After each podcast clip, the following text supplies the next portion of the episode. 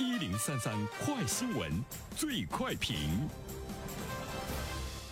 焦点时间快速点评，最快评。接下来我们关注近期上海、浙江、湖北、广东等多地警方破获打着情感挽回幌子的新型诈骗案。骗子们都宣称百分百挽回，教你拯救爱情三步复合等，利用被害人挽回爱情的急切需求，对照剧本话术实施精心设计的拯救爱情骗局。对此，有请评论员袁生。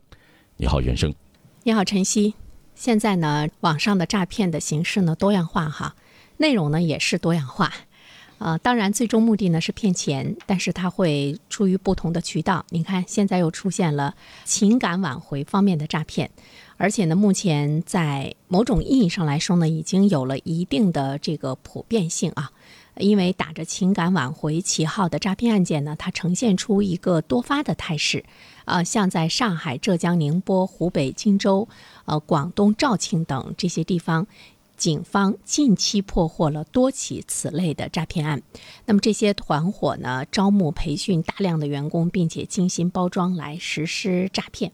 呃，我们看到的很多的案例呢，有的已经是，呃，投入了十多万，呃，需要呢挽回。一段感情，但是在和情感挽回诈骗集团在合作的这个过程中，竟然和对方没有丝毫的联系，跟前任没有丝毫的联系，也没有见过面，就是一直乖乖的听着这个情感挽回诈骗集团的呃建议指示等等，最后呢，呃，才发现情感诈骗集团一直呢是在敷衍他，和他的前任没有丝毫的联系，就是靠话术。他就能够诈骗，呃，甚至于呢，制造一些假的跟你的前任有微信往来的这样的一些信息，呃，通过手机呢展示给你看，他呢就可以从你身上呢可以诈到十多万。看到呢，这个骗子挣钱是特别的容易，因为他成本特别低，他。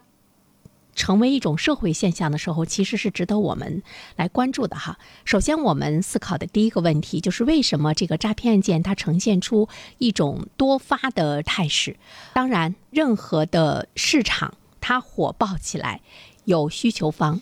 而且呢，需求呢是很刚性。这就是说，在现实生活中，在情感方面求助咨询的人还是呢很多，而且情感咨询的需求呢是非常的火爆，他呢就给不法分子可乘之机。有很多的人受传统观念的影响，他们遭遇到情感危机的时候，宁愿去上网求医问药，也不愿意呢对身边的人来袒露心声。呃，这里面其实我们会看到，在现实生活中，比如说通过正规的线下的渠道来进行情感咨询服务的这方面的人，或许呢是越来越少。一方面的话呢，是大家的生活习惯更多的依赖网络。呃，可能包括你我在内，遇到什么问题的时候，我们可能会上这个百度咨询一下，它的答案是什么？查询的过程中，你就会发现，哦，还有这方面的服务机构。那么你呢就会和他们进行联系。再一方面的话呢，我们也会看到，呃，大家需要更多的隐秘性，不想让别人知道呢自己的情感问题。我觉得还有一个问题呢，就是我们的情感，呃，出现情感危机的人，或许有一部分他的这个情感是见不得光的，他不是正常的那种谈恋爱、结婚，也许呢是。小三，也许呢是插足，也许呢是呃其他的一些情感，那么他呢就更不便于来向周围的人来进行求医问药啊。所以这方面的话呢是值得我们关注的，就是不健康的情感目前是不是也呈这种上升的趋势？啊，我们看到呢破获的被害人中年龄最小的只有十七岁，被骗的金额最多的呢超过了十二万元。十七岁的孩子。他是在上学还是在工作？如果是在上学的话，那么父母和学校，呃，失去了情感咨询的功能，这个呢是值得我们的教育呢来进行反思的。为什么这些诈骗集团仅仅通过话术就能够诈骗，能够呢得逞？其实有很多的给你的指示呢，手段呢很不智商，但是呢会得到信任。那就是我们太想让情感